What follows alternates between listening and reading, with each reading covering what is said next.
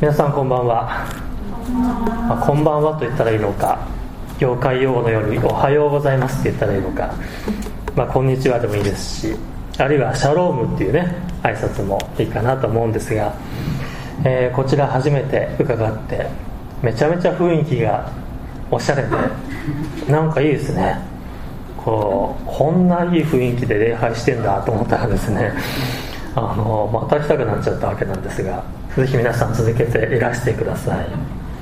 えー、私東村山っていうところからね今日来てますけれども皆さん知ってますか？東村山って。同じ東京に一応入れていただいております。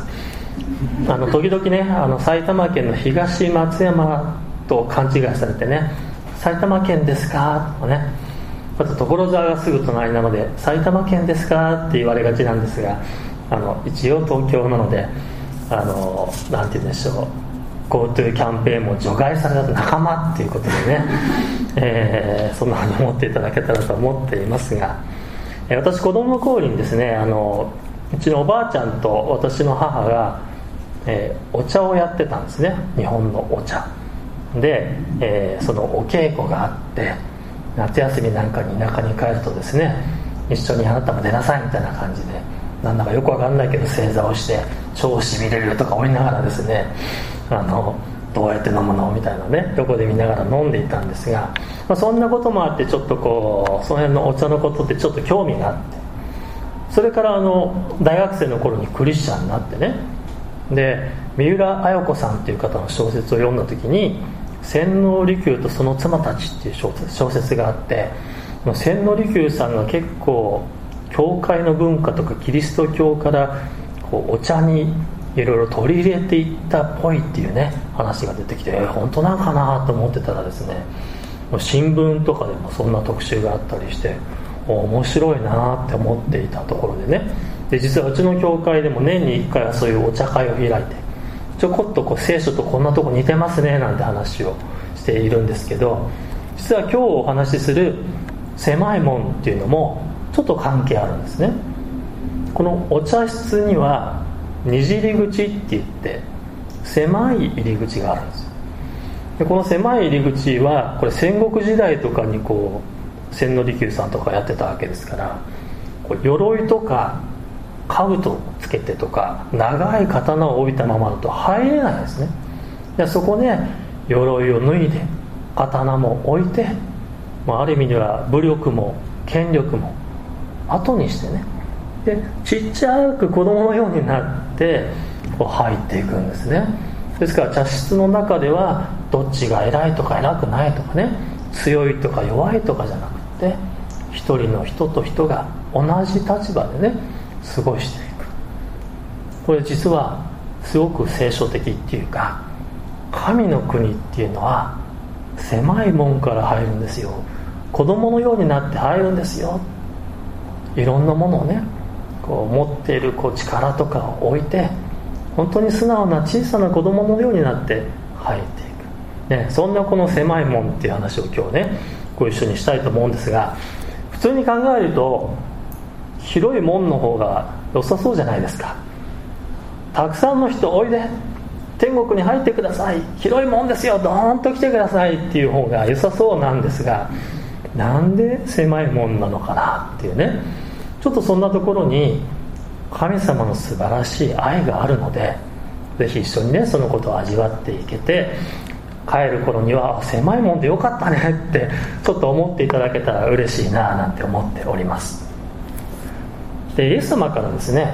教えを聞いていた一人の人が質問をするんですね、え、23節のところにこんな風にあります。23節でするとある人が言った。主よ救われる人は少ないのですか？イエスは人々に言われた。ある人がですねいろいろイエス様の話聞いてるとなんか救われる人って少ないんですかね？って聞いたんです。でイエス様は24節でこう答えました。狭い門から入るように努めなさい。あなた方に言いますが多くの人が入ろうとしても入れなくなるから。広いもんって言っとこうよイエス様って私なんか思うんですけども広いよどんどん入れるよって言ってほしい人間の思い。でもイエス様は狭い門から入るように努めなさいっておっしゃったんですよ。で努めなさいっていうのは決してこう人間が頑張って努力をして入る努力次第ですよっていう意味ではなくってそこには本人の思いや意思が必要なんですよって意味なんですよ。なんか自動的に気が付いたら「お入ってました」っていうんじゃなくって「入りたいです」って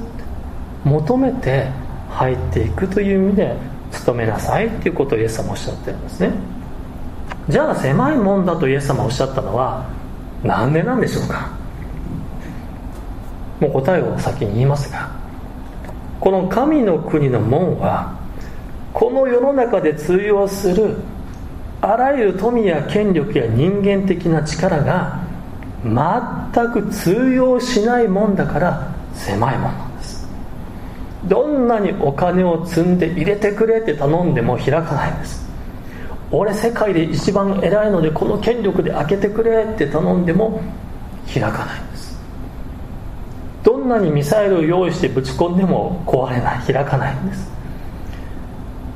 人間のこの世の力を総動員しても開かないという意味で狭いもんなんですね。当時もユダヤ人の指導者たちというのは聖書の知識もよく知ってます。もう立法なんてそらんじることができるぐらい聖書に精通しそしてお金もありました。名誉もありました。権力もありました。人に見てもらえるように見えるところでせっせと善行も積んでいました。だからそこそこ人の評価も良かったと思います。でもイエス様はそういうものでさらっと入るもんじゃないんですよ。でイエス様こう言ったんです。えヨハネの福音書の14章6節のところ。ヨハネの14章6節にこんな風にねあってイエス様がこう言ってるんですね。私を通してでなければ誰も父の身元に行くことはできません。私が道であり真理であり命なのです。私を通してでなければ誰も父なる神のもとに行けませんよ。私を通してでなければっていう意味でも狭いわけなんですよね。善行を1日10個やりました。良い行いをしました。ね。あるいはもしかしたら聖書を私100回は最初から最後まで通読しました。100回やったんでそろそろ入れますか？とかね。それはそれですごいですよね。100回通読ってなかなかできないんじゃないかなと思うんですが。私最速でも2ヶ月で1回通読したのがこうやっとこだったんですよ。100回ってね超大変ですよね。でそうだとしたら小さな子供たち入れないですよね。そんなやめるはずないね。そういうことじゃないんです。圧力でも武力でもお金でも知識もこの門は開かない。跳ね返されちゃうんですありとあらゆる人間的な力努力欲望をこの門は平然と無視しちゃう。スルーしちゃうんですよ。でも残念ながらねさっきお祈りの中にもあったと思うんですけどこの世の中では本当に正しいことをきちんとするって逆に難しくてそれこそお金さえあれば権力さえあれば大抵のことをねじ曲げることができたりとか開かなそうな開かないはずの門があれ開いちゃったりとか残念ながらお金があれば力があればできてしまうっていうことたくさんあるんですよね。でもだからこそ思うんです。だからこそ世界でたった一つだけでもどんなにお金を積もうともどんなに偉い人が命じようともそれによってはびくりとも動かない。ピクリともしない開かない門があってくれるっていうことは私嬉しいなって思うんですよ。そういう人間的なねこの世的な権力で誘惑に流されてあどうぞあなたならいいですよって開けてしまうんじゃない。唯一イエス様を信じる者のみがどんなにお金がなくても力が何もなくってもその人だけが入ることができるそういう狭いもんである。っていうことなんですよね。私はこのもん嬉しいなって思うんです。でお金や権力と同じように強制とか騙されてとかマインドコントロール洗脳されてとかそういうことによってもこの門を開けることはこの門を通ることはできないんです。ですから聖書信仰に立っている教会においては強制もないし洗脳もないしマインドコントロールとかね騙しとかないはずなんですよ。なぜかというとそういう方法では入れないからです。神の国にそういう方法では父なる神様との交わりを回復することができないからなんですね。でもちろん確かに私たちイエス様を信じている者としては本当にたくさんの人にねイエス様のこと知ってほしいし信じて天国に行ってほしいんですよ。もうものすごい私も熱い思いを持ってねもう知りたいですっていう人がいたら何時間でも付き合いますよって感じです。昔ねあのうちの親戚の姪っ子がねなんか一時期すごいこう興味を持ってね聖書のお話ししてどんなこと言ってんの？とかってね聞いてくるからもうみちみち歩きながらですねずっと話し続けてで話したら話したでまた質問が来てとかでねもう何時間もおきましたっていうことがありましたけどそれぐらいね知ってほしい素晴らしいイエス様素晴らしい救いなんだということは確かなんです。でもだからといって力ずくで神の国に入ることは決してできないので私たちはこれは素晴らしいですよとお伝えすることはできるけど無理やり入れとね。騙してようやく入れた、ね、よかったよかった。入ってもらえたってそんなことは決してないわけなんですよね。本人の意思とは関係なく無理やり信じますって言わせて救われることはない。聖書はこう言っています。えローマ書の10章10節。ローマ書の10章10節にこうあるんですね。人は信じて義と認められ口で告白して救われるのです。心で心に信じて義と認められる。心に信じてその思いを意思として表明して救われるんですよ。そうするとね騙しで知らない間にとかマインドコントロールされて洗脳されて分かんないうちにとかねありえないわけですよ。なんか脅されて怖かったので信じちゃいましたと救われないんですよ。だから私たちはそんな方法をとってはならないしそういうことでは開かれないもんであるということを本当に誇りに思いたいなと思います。また第一サムエル記の16章7節にはこんなことを神様言っておられるんです。人は上辺を見るが主は心を見る。人間は表面的な部分でね結構判断する。でも神様は心を見ておられる。しっかりと心を見てくださる。だから強制も洗脳も詐欺も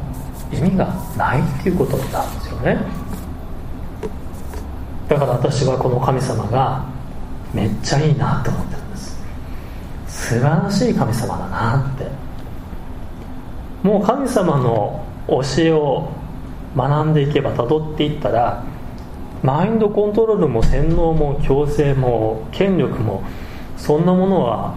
全く無意味でただただ本当に心から神様を信じますイエス様を信じますっていう人が入っていくことができるんですよね。で逆に神様心を見てくださるので小さな子供たちが上手にお祈りとかできなくっても大丈夫なんですよ。イエッチャマでも大丈夫なんです。ちゃんとねイエス・キリスト様を私の救い主としてなんてねかっこよく言わなくってもイエッチャマ信じますってこれでもちゃんと神様は心を見ておられるのでその言葉の奥にある思いまでね汲み取って「いいおいで」って入れてくださる。でそういう意味では狭いもんでありながら求めて信じようとするものには本当に開かれていく豊かな広いもんでもあるということも思うんですよね。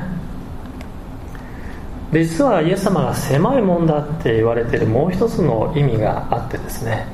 えー、今日与えられてる御言葉のですね、えーまあ、24節の後半のところからですね。24節後半から25節のところなんですが、まあ、多くの人が入ろうとしても入れなくなるなるからです。25節。家の主人が立ち上がって戸を閉めてしまってからあなた方が外に立って戸を叩き始めご主人様開けてくださいと言っても主人はお前たちがどこのものか私は知らないと答えるでしょう。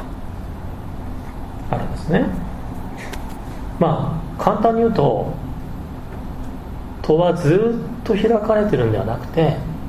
閉まってしまう時が来るんだということなんです。閉まってしまう時がある。門限があるという意味でも狭いもんであるということができるんですよね。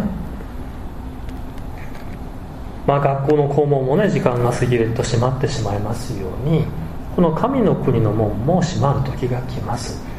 それはいつだと思いますか、まあ、一つには私たちが死んだ時です。私たちがこの地上での生涯が終わるまでにイエス様を信じるっていうことがね一つの門限です。またもう一つはイエス様はこの世の終わりに再臨なさるもう一回この地上に来られるとあります。つまりこの世が終わりイエス様が再び来られた時そこがこの門が最終的に閉じられる時なんですよね。ですからそれまでにぜひ入ってほしい。それがイエス様の願いなんですよね。もうその頃になって閉じられてからいややっぱり入りたかったんですけど入れてくださいっていうことはできませんよってイエス様は教えておられます。まあそのような意味でね狭いもんだっていうことを教えられてるんですが実は聖書には反対の広い門も教えられてるんですね。広い門はどんなもんなのかっていうことが語られてるんですがこれマタイの7章13節のところですかね。マタイの、はい、7章13節、まあ、狭い門から入りなさい。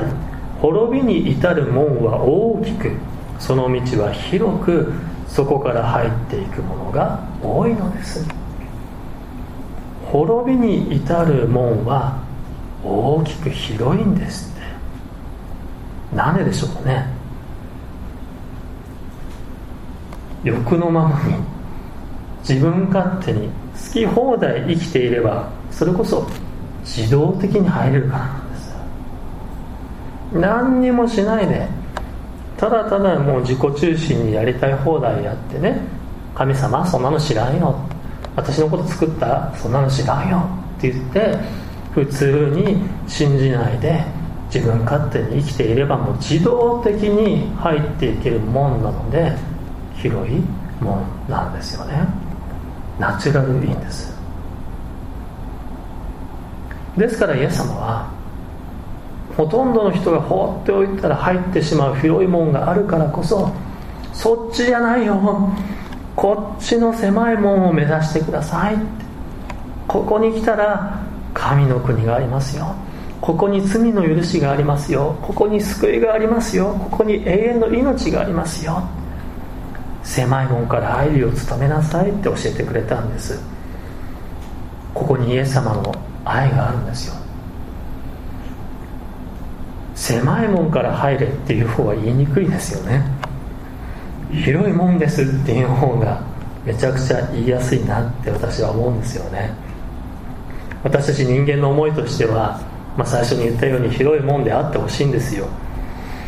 ですから広いもんですよ。誰でも入れますよ。何もしなくても OK ですよ。って言うとわなんてこの人いいこと言うんだ。すごい癒されたって感じがするんですよね。で言いたくなっちゃうんです私たち。でもそれが本当なのかどうかっていうことがすごく大事でその時いい気分になってもそれが本当でないとするならばかえって入れた気になってしまっていつの間にか自動的に滅びの門へと行っってしまうっていうことが逆に起こるんです。実は聖書の中にはそのことが語られていて旧約聖書の時代にはたくさんの預言者もいたんですが実はたくさんの偽預言者っていう人たちもいたんですよ。でこの人たちはね人気集めが大好きなんです。票集めが。ちょっとなんか政治家みたいな感じですけどね。みんなから気に入られてあの先生はねすごくいい癒される最高とか言って言われたいのでいつも大丈夫大丈夫。そのままで大丈夫。いいです。えこのねエルサレムも滅びないし悔い改め悔い改めなくても大丈夫だしそのままであなたたち平安がありますよ。大丈夫ですよ。もうね何の悔い改めもね神様のもとに立ち返りなさいとかねあなた方に罪あるんですよ。許しをいただきなさいって言わないで OKOK って言っちゃったんですよ。で神様はね私はこんな預言者使わしてない。そんな風に言って誰も悔い改めない。誰も狭い門の方に来なくなってしまう。これ偽預言者。ってね。人気集めをする人はこんな風になっていく。私たちに対してね本当の意味でこう苦言も含めて本当のことを言ってくれる人って私たちのことを本気で愛してくれてる人なんですよね。本気で心配してくれてる人なわけですよね。私も4人の子供がうちにいるんですけれどもこう受験勉強とかねする時なんかにねやっぱりその勉強ではちょっと入れないんじゃないのとかね思うわけですよね。でまたそういうこと言うと嫌われるなとか思いながらね頑張ってるねとか言ってた方が楽なんです本当はね。でもそれでは入れないんじゃないのそんなにその門広くないよ。狭いよ。って。やっぱり愛してるからこそ言うわけですよね。ムカつくとか思われてもね。嫌われても今言ってあげないとこの子の将来のために良くないなって思えば嫌われてもやっぱり言うのがあれですよね。イエス様は広い問題は大丈夫大丈夫っていうんじゃなくってここに救いの門がありこれは狭いんだ。お金を積もうがね善行をどれだけやろうがねこの世でどんなに権力を築こうがそれじゃないんだよ。私を信じなさい。私が道なんですって言われたんです。人々はこれを聞いてどんな反応をしたかっていうのがですねまた面白くって、26節のところにこうあるんですね。26節。すると、まあ、これイエス様がね先取りしてこう言ってるんですがするとあなた方はこう言い始めるでしょう。私たちはあなたの面前で食べたり飲んだりいたしました。またあなたは私たちの大通りでお教えくださいました。こんなふうに言うでしょう。いやイエス様そんなふうにおっしゃるけどね。私たちねあなたの面前でこう食べたり飲んだりしたんですよ。あなた大通りで教えてくださってたじゃないですか。聞いてましたよ。みたいなね。これ何が言いたいかっていうとまほとんどの人の言い訳っていうかなんとなく私もね教会結構行ってたんですよ、ね、クリスマスとか格差と行きました、ね、あなたの教え聞きましたよ、一応聖書のことも読んでこういいこともやってみましたよ。ダメなんですかこれではみたいな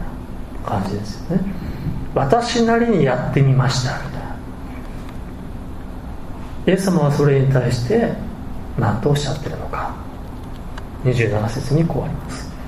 しかし主人はあなた方にいます。お前たちがどこのものか私は知らない。不義を行う者たち皆私から離れてゆけ。ちょっと厳しい言葉ですよね。聖書の知識をいくらか身につけました。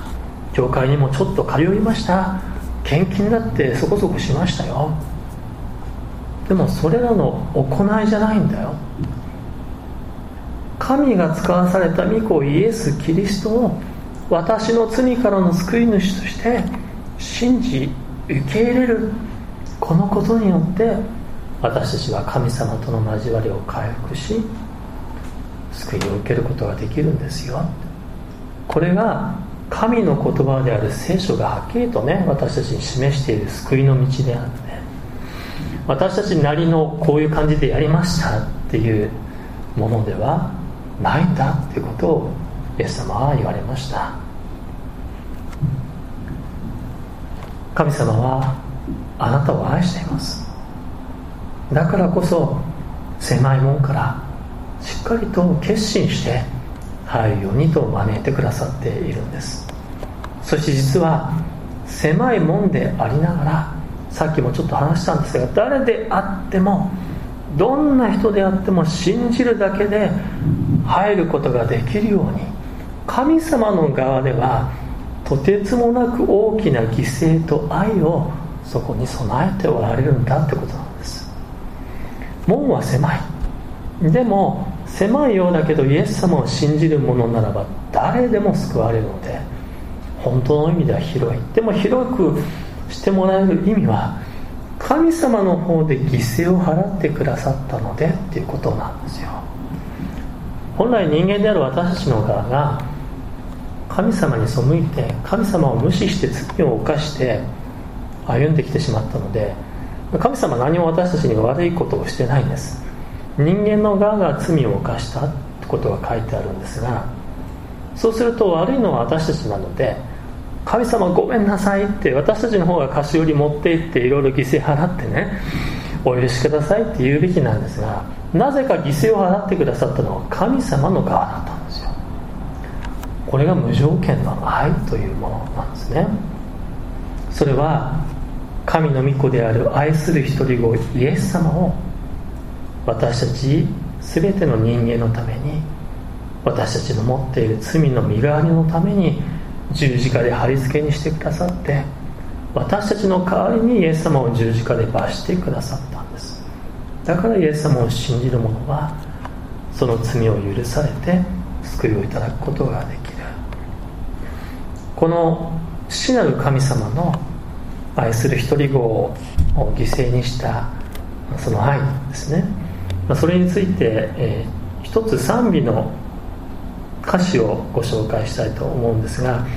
えー、私の方でね読ませていただきたいと思います、えー、ゴスペルシンガーの岩渕誠さんという方皆さんご存知でしょうかね、えー、実はうちの教会から割と近いところに住んでいらっしゃるので本当に何度も来ていただいてるんですがえこの岩渕誠さんの作詞なさった「父の涙」っていうね賛美があります、え、こういう歌詞なんですね心に迫る父の悲しみ。愛する一人子を十字架につけた。人の罪は燃える火のよう。愛を知らずに今日も過ぎてゆく。2番の歌詞はこうですね。父が静かに見つめていたのは愛する一人子の傷ついた姿。人の罪をその身に背負い父を彼らを許してほしいと。父なる神様がご自身の愛するたった一人の大切な子を人々の身代わりに十字架に貼り付けにしてくださって。神様は全知全能ですから十字架から助けることはいくらでもできたんですがしかしそれをしてしまうと天国への門がまさに閉ざされてしまいますからじっと傷ついていく一人子を見つめながらその救いの技を一緒に成し遂げておられるというねそんな歌詞なんです。実はこれは岩渕誠さん自身がねお子さんを失った経験の中で生まれた曲なんです。まだ小学校1年生だった娘さんが脳腫瘍になって1年間の闘病生活の後にね天国に召されていった。その中で本当に神様がご自身の一人を犠牲にされたということの重みを本当に感じて愛を感じてこの曲をね歌詞を作られたということを何度か伺いました。実は私の4人の子供のうちですね2番目と3番目は死の危険を通ることがありました、えー、まあ、特に2番目の子長男はですね、えー、生後4ヶ月の時に急に具合が悪くなったんですね。まだ赤ちゃんでした。え、夜ぐったりとしてですねこうもう意識を失って目が白目になってしまって顔が真っ青になってちょっと口から泡を吹いてるような感じ。急にこうぐったりおかしくなったので急いでこう夜間救急に行ってですね。しかしこう原因がよくわからないでもとにかく白血球の数値が異常に増えてるのでこれは危険なのでっていうことで、まあ、とにかく即入院することになったんです。で本当にもう小さな体で体がもう衰弱しているので血管が見えないんですね。それでこう点滴をなかなかさせなくってもう看護師さんたちも何度も失敗してもうドクターがもう全部やってっていうことでもう穴だらけで血管をねたくさんこう点滴をしたりしながら。で数日経ってこう分かったのは、まあ、川崎病というね病気だっていうことが分かったんですね、まあ、分かったので、えー、対処できるなっていうことではあったんですがところがあの1歳未満の赤ちゃんにはその特効薬の薬がねあのまだ安全性が保証されてない確立されていないのでっていうことであのいろんな後遺症とかね、まあ、危険がありますよって言われて。でもそれはもう何が起こっても、えー、病院を責めないという合意書を書いてでそれを使ってくださいっていうことでねあのやってもらったんです。で本当にもう妻もその息子の状態見ながらねこのまま死んじゃうんじゃないかっていうすごいこう不安をね覚えたって言ってましたけどもまあ元気なんです。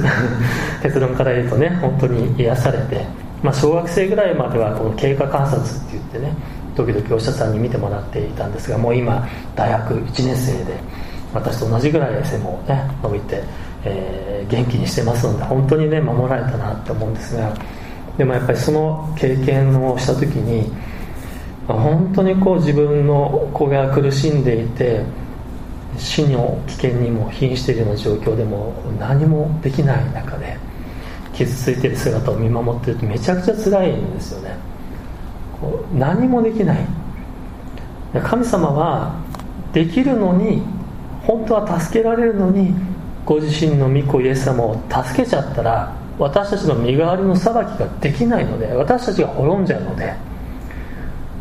できるのに見守り続けてくださったっていうところに本当に神様のご愛があるんだなっていうことを改めて感じているんです。ご一緒に御言葉から教えられてまいりました。神様私たちのことを本当に深く愛してくださっていて私たちに手を差し伸べそしてここが天国の入り口ですよ。狭いもんなんですよ。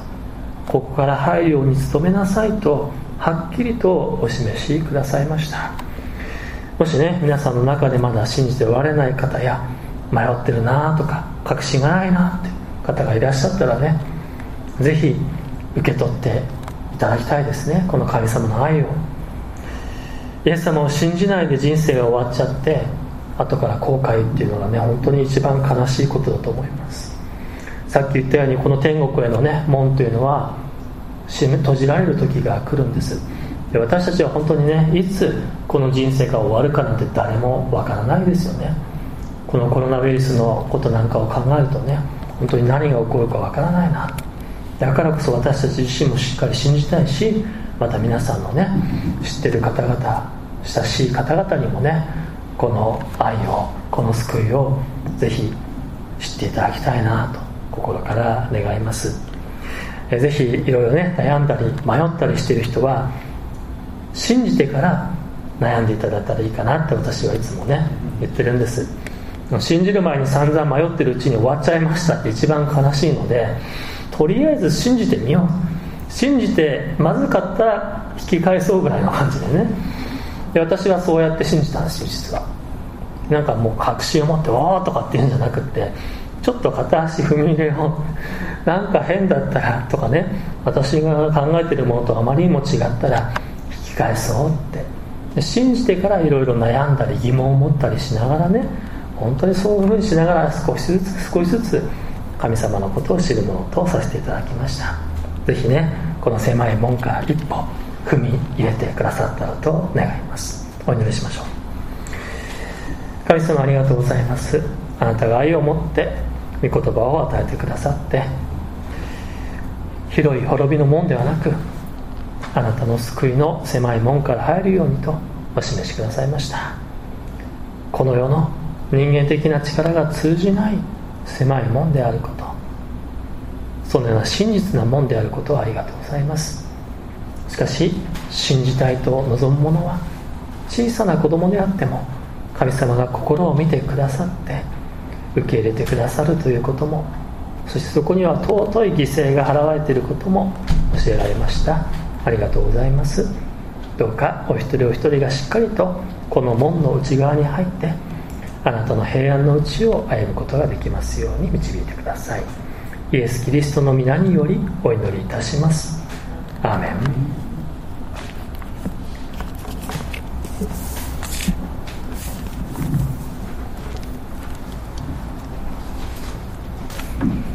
それではただいまいただきました主からの御言葉とその解き明かしに応答して今こそキリストの愛に応えて思って主を賛美します。皆さんご起立ください。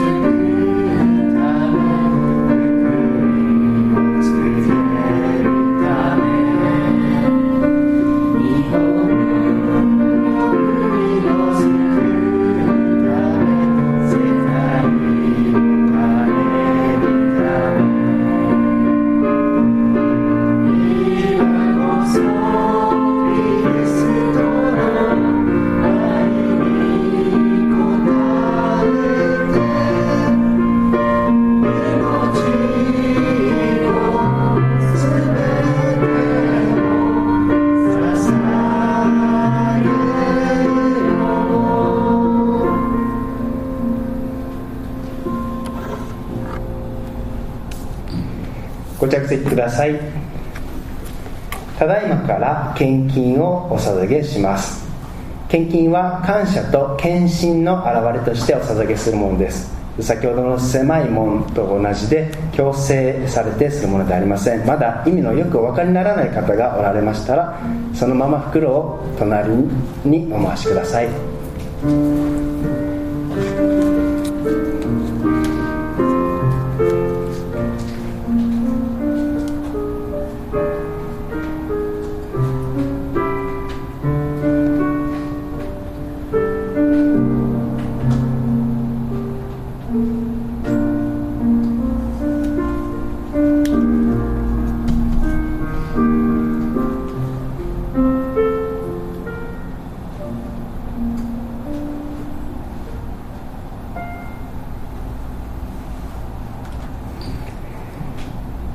主イエス・キリストが教えてくださった主の祈りを共にお捧げします。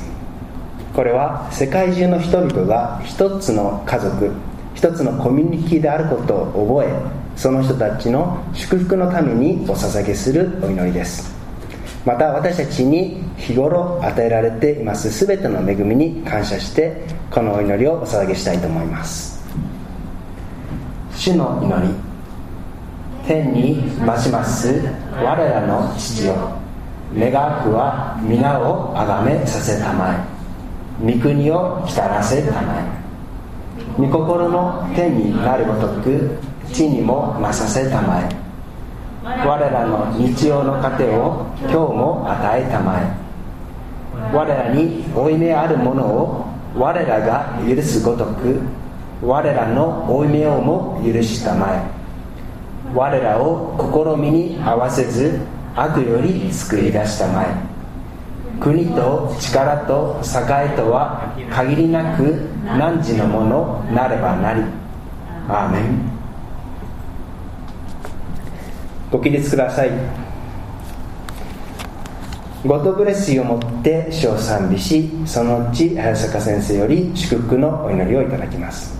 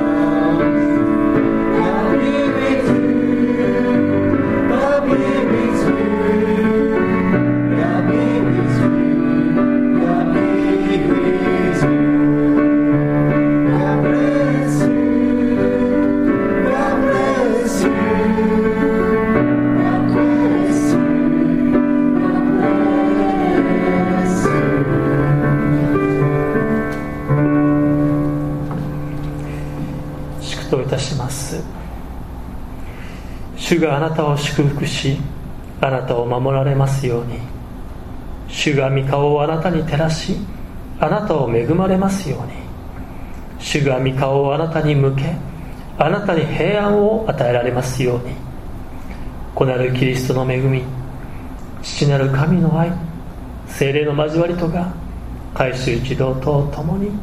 どこしえまでも豊かにあらぬことを。アーメン。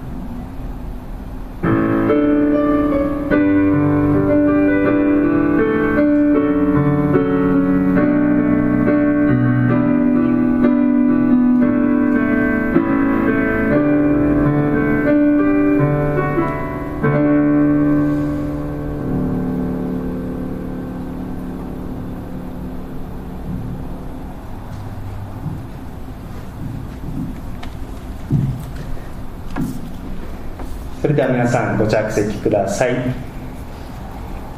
と何よりまず今日、え、説教を取り次いでくださった早坂先生に感謝を込めて拍手をお送りしましょう。前